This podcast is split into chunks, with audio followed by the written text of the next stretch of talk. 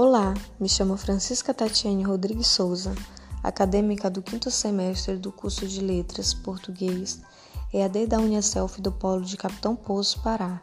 Apresentarei este podcast obrigatório 1 com o título A mídia digital na prática de contação de história e o tema A contação de história por meio de mídias digitais como recursos pedagógicos no ensino da literatura brasileira. Darei ao início ao conto A Guerra dos Curupiras. Ia haver uma guerra no mato, mato geral, intocado, ainda fresquinho e orvalhado do mistério da criação, tal como Deus o fez em segredo. Mas antes da guerra, era preciso haver um plano de defesa e um plano de ataque, segundo o entender e o parecer dos bons guerreiros, em qualquer tempo, no mato e no mundo. O Curupira mais velho, por ser o mais velho, sabia muito bem disto. Marcou uma reunião na clareira com todos os parentes e aderentes e foi o primeiro a chegar lá. Anãos de cabelos vermelhos, rastros avessas, pés para trás e calcanhares para frente.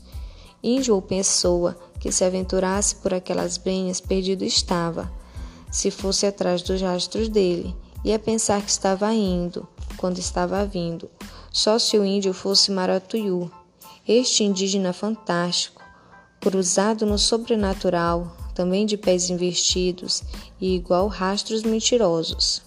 Mas o Curupira mais velho não o convocou, não acreditava que houvesse índio com os pés de Curupira, mas que havia, havia. Maratuiu ficou de fora, por decisão e prevenção do chefe guerreiro. A guerra era só de gente curupira, muito ociosa de privilégio dos pés avessas, fazendo parecer que iam para um lado e iam para outro, assim como uma verdade que era mentira nos rastros deixados na areias do caminho. O segundo a chegar lá à clareira foi o Curupira Solimões, orelhudo, com os dentes verdes e azuis. Vim de longe, mas cheguei, na hora, disse ele.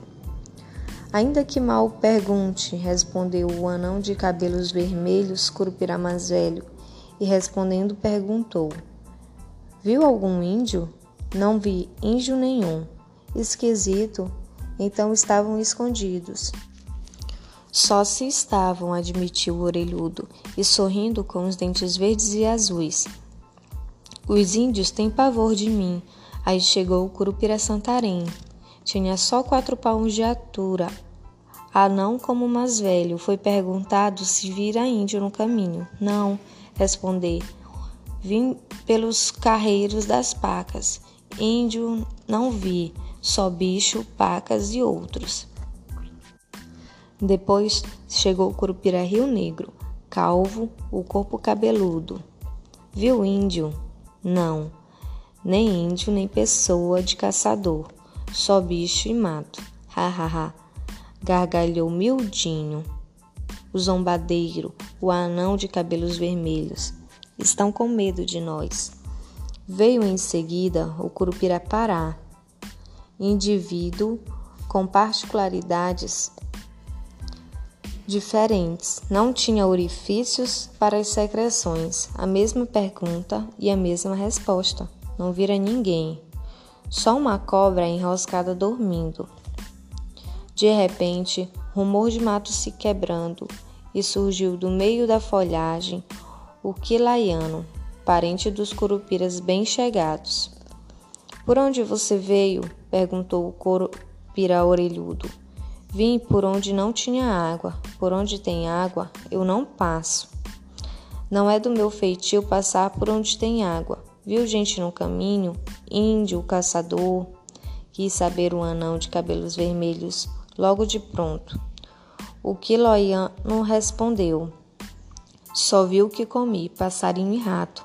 Curupiracomilão zombou o orelhudo comendo, comendo e nós esperando por você aqui na, de barriga vazia. Aí o curupira mais velho começou o discurso. Vamos tratar do nosso assunto de, de conformidade com o que vem acontecendo. Os índios estão se aventurando demais no mato. Como se isso não bastasse, ainda deu de aparecer caçador, cada vez mais.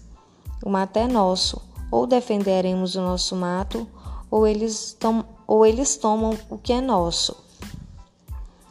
O curupira cabeludo, de quatro palmos de altura, deu dois passos para frente com os pés para trás. Guerra aos índios, guerra aos caçadores, guerra, guerra, guerra, responderam os outros em coro. Chamei todos aqui para isto. Continuou o anão de cabelos vermelhos. Sou mais velho, a idade me dá o direito à palavra de ordem. Vou distribuir as missões. Cada qual fará a sua parte, de si para todos, com os poderes que todos temos. Os outros responderam: Tudo que mandar, faremos todos. Então, ali na clareira, foram distribuídas as missões dadas aos encargos. Lei para a Grey. A gente curupira ia defender o seu mato atacando. Começaram as avessas, como os seus pés, pelo último que chegou, e que outro não era senão o calaiano, parente dito. Tudo de conformidade com as especialidades dele, ficou encarregado de esconder a caça morta e as flechas atiradas, e o mais e mais.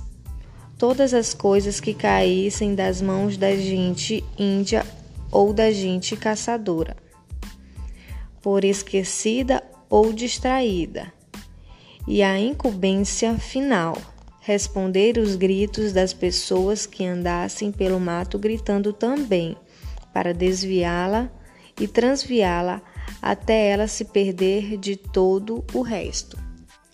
Depois foram os outros, sempre de trás para diante, o daquela particularidade, indivíduos sem orifícios para secreções, o calvo de corpo cabeludo, o anão como mais velho, de quatro palmos de altura, o orelhudo de dentes verdes e azuis, e por derradeiro o próprio chefe, anão de cabelos vermelhos. Todos ficaram encarregados do resto. Missão geral, resumida em uma: dar de açoite nos índios até matá-los, se preciso fosse. E quando não pudessem fazer isso, por difícil ou por desoportunidade, recorrer a outros meios de castigo, que tinham muitos, contra índio e caçador.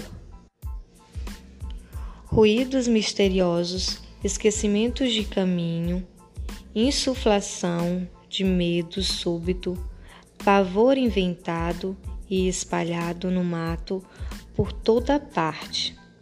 Guerra, guerra, guerra! gritaram mais uma vez os curupiras, e cada qual tomou seu rumo, mato adentro, na disposição de proteger as árvores, a caça e tudo aquilo que era deles, agora ameaçado. Desde então, muito caçador desapareceu perdido, muito índio ficou surrado ou morreu bem morrido quando não ficou bem matado. A guerra durou e ainda dura. Tréguas, bem, que houve e ainda há como toda guerra, para entendimento, só tentados, às vezes por força e gosto de presentes. No escondido de alguma brenha, os índios deixam coisas do agrado dos curupiras, flechas abanadores de penas de aves e pedem em trocas que os curupiras não lhe façam mal, nem de surra exemplada nem de morte matada. E ainda há pactos com os caçadores, ainda nas tréguas, a troco de comida, contanto que sem pimenta ou alho, que abominam os curupiras. Não só permitem que os caçadores caçem, como lhes dão tal fim as armas inflamáveis, pá, cascos, mas exigem segredo rigoroso. Se o caçador descobrirem o pacto na comida ou no segredo, é punido com a morte.